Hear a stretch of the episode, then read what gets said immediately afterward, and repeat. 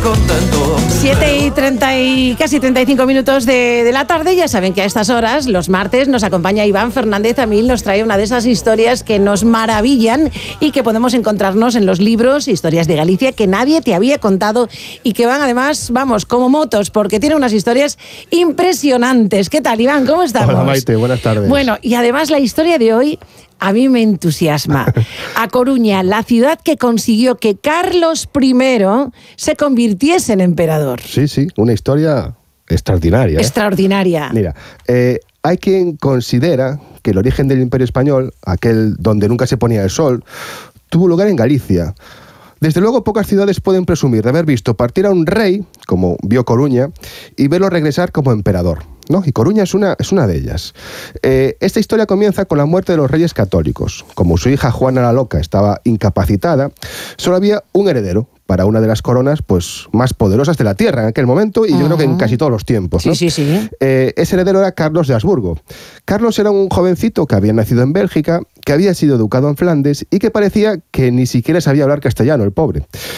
Carlos llegaba a España en 1517 y el año siguiente es proclamado rey. Su abuelo paterno era Maximi- Maximiliano I, que era emperador del Sacro Imperio Romano Germánico, vaya título. Eh, su- Maximiliano falleció en 1519 y dejó en herencia a su nieto, a Carlos, los derechos al título de emperador, pero no era el único candidato. Por eso su abuelo, antes de morir, lógicamente, y él se dedicaron a sobornar y a quien, a quien hiciera falta para que Carlos fuese el elegido cuando Maximiliano falleciese. Intrigaron un poco. Intrigaron también, ¿no? bastante. en España nadie quería que consiguiera el título. ¿Por qué? Porque creían que el rey dejaría a España en segundo plano. Y porque, sobre todo porque el nombramiento obligaba a las cortes a darle más dinero para las ceremonias, los sobornos y lo que hiciera falta para conseguir ser emperador. Y entiendo que no andábamos sobrados, ¿no? No, no, pues imagínate no. En aquel momento no.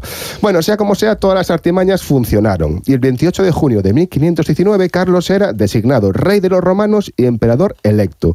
Pero no llegaba con esto. Todavía tenía que ser coronado. Y para ello necesitaba viajar a las ceremonias que le habilitaban para ser emperador. Así que necesitaba dinero, mucho dinero, para financiar ese viaje y para pagar, pues, todo lo que había prometido, claro. Claro, claro, claro. Mientras estaba en Barcelona, le llegó la noticia de que había sido, sido elegido emperador y decide que si quiere conseguir la aprobación de esos gastos que tanto necesitaba, tiene que convocar las cortes, pero lejos, lejos de sus enemigos y de sus detractores, que estaban en Castilla. Así que decide celebrarlas en dónde? Pues en Galicia, lo Que más de, aquella, lejos que, posible. que de aquella, ya estamos lejos, pero de aquella estaba lejísimos. Lejísimos. Y lo hizo en Santiago, empezó en Santiago. Pero allí no se llegó a acuerdo. Así que decidió trasladarlas a Coruña, porque era una ciudad que dependía directamente de la corona y donde estaba fondeada la flota imperial que tenía que llevarle a Aquisgrán, que era el lugar donde se haría la ceremonia de coronación. Eh, bueno, el séquito real llegaba a Coruña el 14 de abril de 1520 y fue recibido por las autoridades en el lugar de Palavea. Los de Coruña conocemos Palavea. Sí, pues sí, sí, sí. pues fue recibido allí el séquito real. Ni más ni menos. Pues, Que era, digamos, como la entrada a la ciudad. Claro, era la entrada a la ciudad. Las cortes se celebraron en una ermita cerca del antiguo convento de San Francisco y de los actuales jardines de la Maestranza. En ella, esa ermita ya no existe. En ellas participaron todas las personalidades de la vida política española del momento. Pues el duque de Alba, el de Medinaceli, el futuro papa Adriano VI, Diego Colón, el hijo de Cristóbal Colón, Bartolomé de las Casas, el conde de Lemos, el conde de Andrade, vamos, en fin, toda la gente... Cuánta gente importante La gente había. guapa e importante, sí, ¿no? sí, de, de la época, ¿no? En aquellas cortes, el rey, por sorpresa, habló en perfecto castellano y prometió regresar antes de, de tres años. Y parece que todo lo que dijo y lo que habló con ellos los convenció.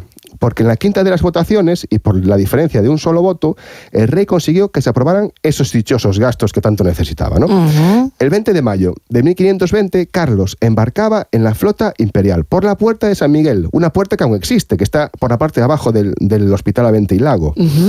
Carlos fue investido emperador y además cumplió su promesa de regresar a España tres años después, como muy tarde, como lo había prometido.